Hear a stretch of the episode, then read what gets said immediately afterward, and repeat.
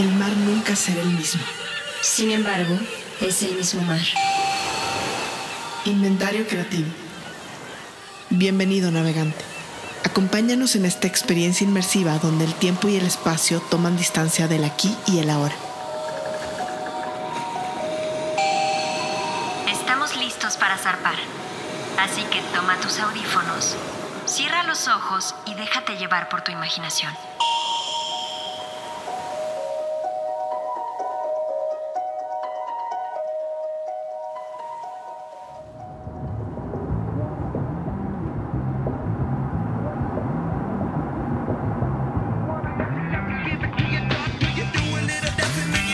Un niño, una silla y un reloj ausente. Esa temporada vacacional, Nicolás la pasaría en la casa de campo del abuelo. La casa parecía estar dibujada ahí, en medio de la nada, como a propósito. Martín, el abuelo, parecía un adulto mayor convencido y encantado por lo simple, exceptuando una cosa, las ideas.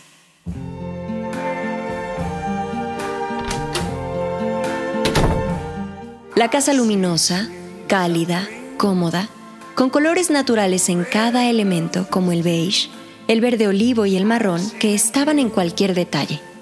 La cocina de concreto y madera con los utensilios básicos. En la sala, lo que parecía una pared con diseño abstracto era en realidad el compilado de libros que el abuelo se había dado permiso de leer a lo largo de su vida. Nicolás, impaciente, activo y juguetón, hallaba la casa un tanto vacía. No hay juguetes. ¿Dónde está el parque? ¿Por qué estamos tan lejos? ¿Cómo le haces para no aburrirte? Ni siquiera me dejaron traer mi iPad. La larga semana que estaría en casa del abuelo parecía multiplicarse a cada minuto. Entonces el tic-tac, el silencio, las respiraciones profundas del abuelo, el viento corriendo por las ventanas, los ecos pronunciados que se hacían dentro de la casa por los sonidos lejanos.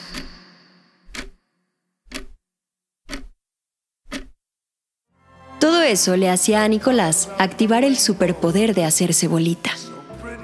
Aquello que decía la mamá de Nicolás Queremos que esté quieto un tiempo. resonaba fuertemente en el abuelo, quien sabía del sentir, no tanto por los libros, sino por las experiencias y anécdotas.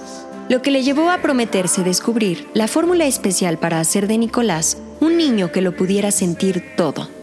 Así, con muchas oes, todo.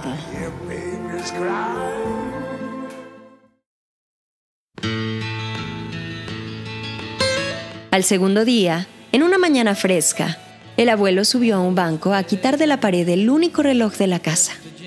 Le retiró las pilas, lo envolvió en una manta y lo guardó en una caja. Después, tomó una silla y la sacó al jardín.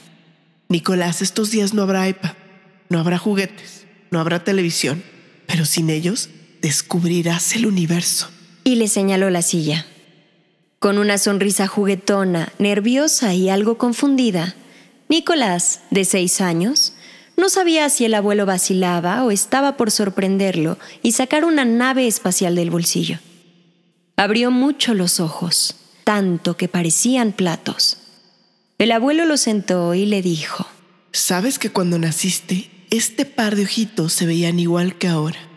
Eran dos canicas brillantes, expectantes, curiosas, que parecían dos radares, quizá los más lindos que he visto.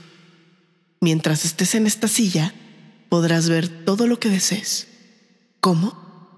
Dentro de ti, Nicolás, tienes dos botones muy poderosos. Uno es el de los recuerdos y el otro es el de la imaginación.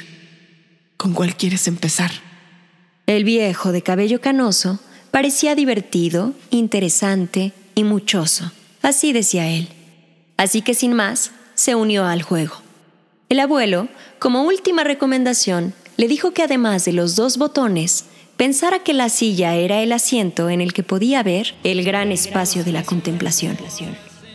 A ambos les parecía buena idea llamarle así al lugar donde dejarían que las ideas, sensaciones, memorias, inventos y demás creaciones de la mente aparecieran una a una sin prisa. Nicolás de primera se sentó en la silla y balanceaba sus piecitos. Parpadeaba y buscaba de arriba a abajo, pero en realidad nada le cautivaba. De cualquier manera, el abuelo no interrumpió el ejercicio. El pequeño pasó toda la tarde en el gran espacio de la contemplación.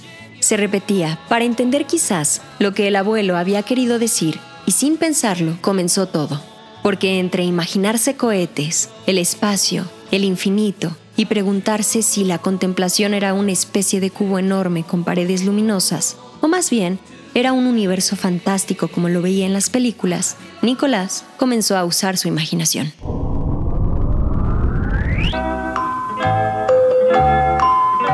Entonces hizo un rompecabezas con sus recuerdos y gustos.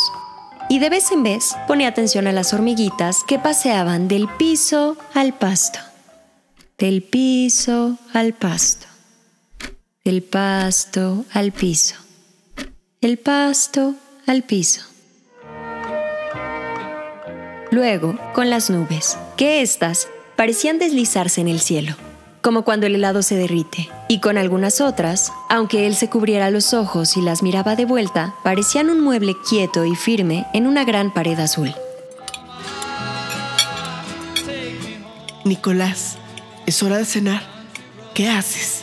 Abuelo, ¿sabías que las nubes tienen una carrera y solo las que van cambiando de forma ganan? ¿Por qué? Cuéntame. No sabía que las nubes jugaban entre ellas. Sí, mientras cambian de figura, más poderosas son. Además, ellas saben que el cielo cambia de color para poder... Más despacio, Nicolás. Sí, sí. Además, ellas saben que el cielo cambia de color para poner el juego más difícil. Pero hay algunas más inteligentes que se mezclan en el cielo, así como para esconderse y ser las primeras en armarse cuando sale el sol. Mmm, vaya, vaya. Alguien está muy emocionado. Abuelo, ¿ya me dirás cómo es el gran espacio de la contemplación?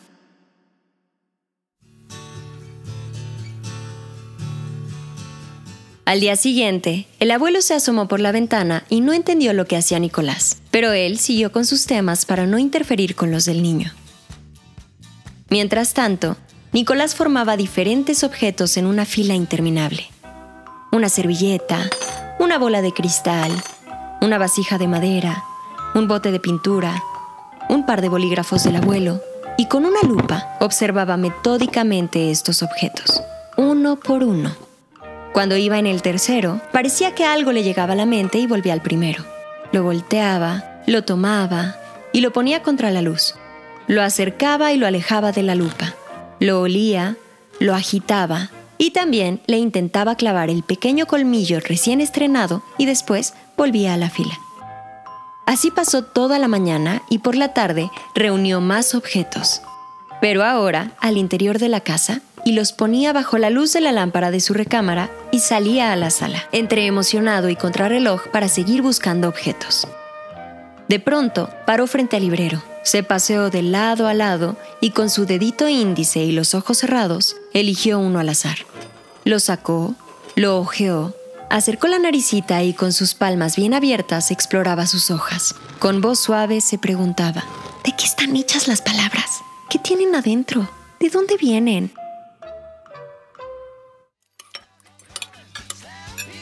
En la cena, el abuelo le preguntó por el experimento de ese día. Cuéntame, Nicolás, ¿hoy qué descubriste? Abuelo, ¿te acuerdas del cuento de los traviesitos? Los que tienen dos formas pero la cambian para esconderse y sorprenderse, ¿te acuerdas? Sí, los átomos. Así les llamamos, ¿verdad? Los traviesitos. Abuelo, ¿mamá y papá tienen esos traviesitos en su cuerpo? Sí, en todo su cuerpo. ¿Y tú y mis maestros y los que salen en la tele? Así es, Nicolás. Todos tenemos cuerpos formados por átomos, que a su vez crean a las moléculas y forman las células, luego los órganos, los músculos, huesos, neuronas y así con cada parte de nosotros. Sí, sí, sí, pero ¿siguen siendo así? ¿Traviesitos? Tú me dijiste que los átomos cambian su forma, porque a veces eran invisibles y a veces como pequeñas esferas. Y yo pienso, ok, si los átomos cambian y se esconden y luego cambian y se disfrazan, es porque son divertidos, ¿no? Porque les gusta jugar. Y aunque estuve todo el día tratando de verlos con mi lupa, nada, abuelo. Aunque, ¿sabes?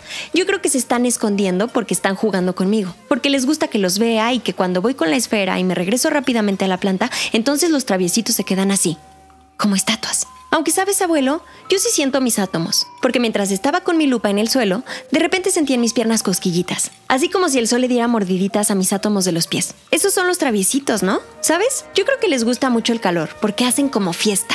Y entonces, abuelo, ¿por qué si los grandes también tienen átomos que son traviesitos y cambian de forma y se divierten? Entonces, abuelo, dime por qué a los adultos ya no les gusta jugar. ¿Acaso crecer hace que los átomos ya no sean tan divertidos? Se despiertan temprano, se van a trabajar, siempre tienen prisa, no quieren jugar, se les olvidan los cumpleaños, ya no les gusta el pastel, sus todas están arrugadas y ya no les ponen juguetes de Navidad. Seguro se portaron mal.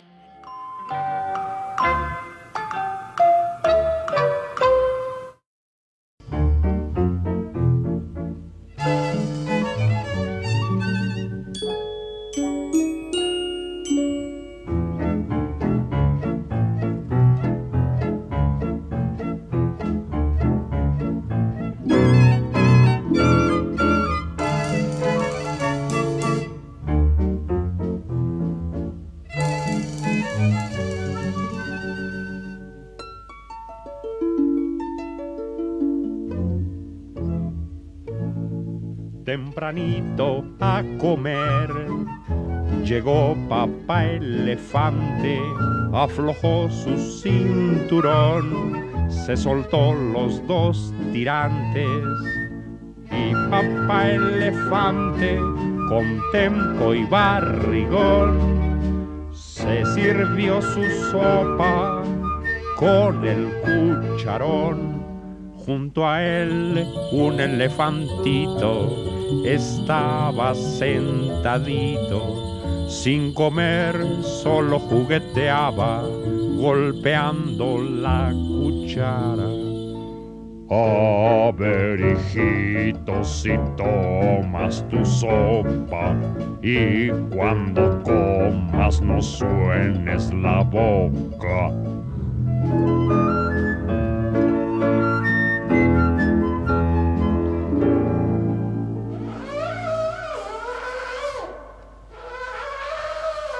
Pero papaito, es que no me gustan sopas de lenteja ni frijol. Quiero un pedacito que sea muy grandote de aquel pastelote de limón.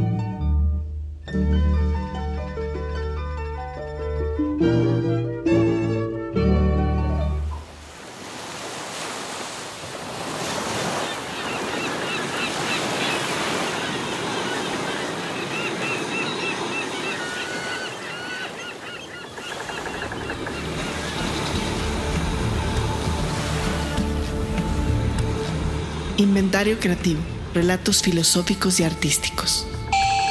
Historias vivas presentadas por Mirelles Camilla y Vanessa Mayorga. Sergio Patiño en la producción. Escúchanos a través de todas las plataformas de streaming y síguenos en las principales redes sociales.